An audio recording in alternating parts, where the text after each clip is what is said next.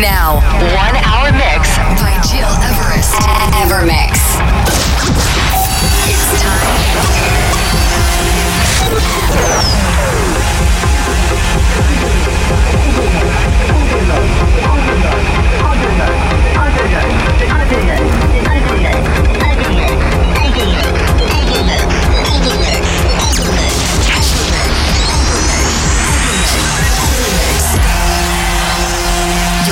You're listening, to Evermix Podcast. Evermix by Gil Everest. Good evening and welcome, ladies and gentlemen. I'm Giros and you're listening to my Evermix radio show this week, recorded live from Ibiza after a fantastic chill weekend on Formentera Island.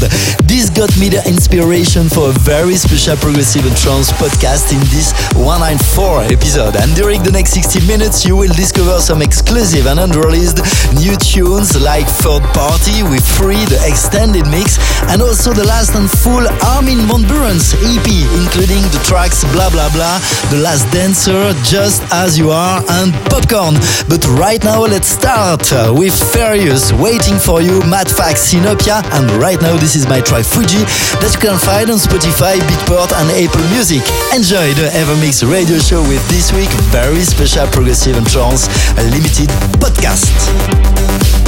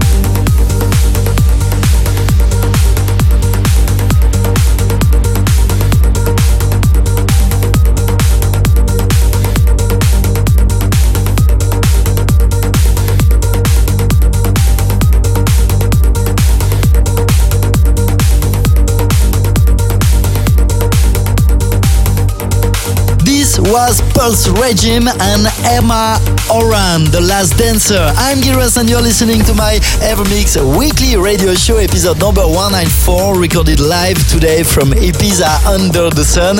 As said before, let's directly dive into Armin van Buuren's last EP with the full four tunes starting right now with Blah Blah Blah, following by his new collab with Shapov, This is the Last Dancer, then his track with Rising Star featuring Fiora, Just As You Are, and to conclude Popcorn, a collab with Alexander Popov. Enjoy the next 20 minutes with my Evermix and with Armin van Buuren. You're listening to Evermix Podcast by Gil Everest.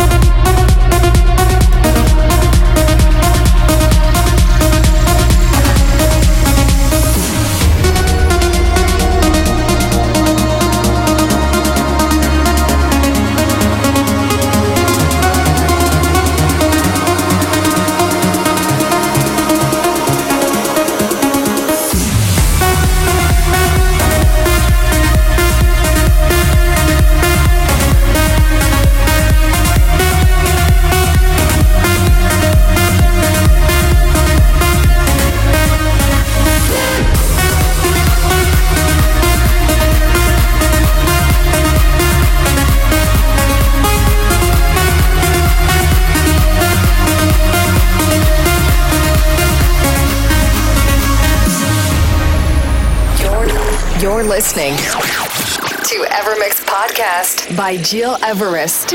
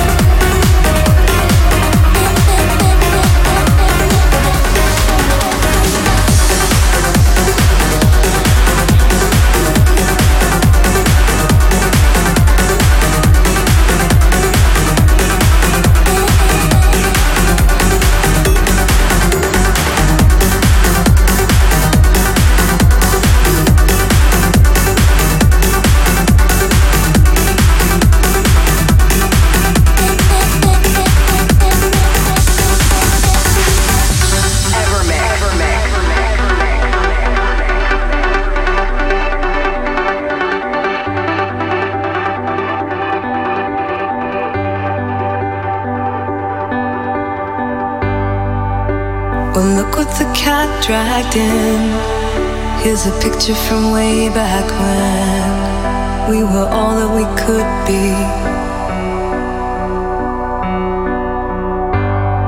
I still remember that day with you. How the minutes and hours flew. How your smile overtook me.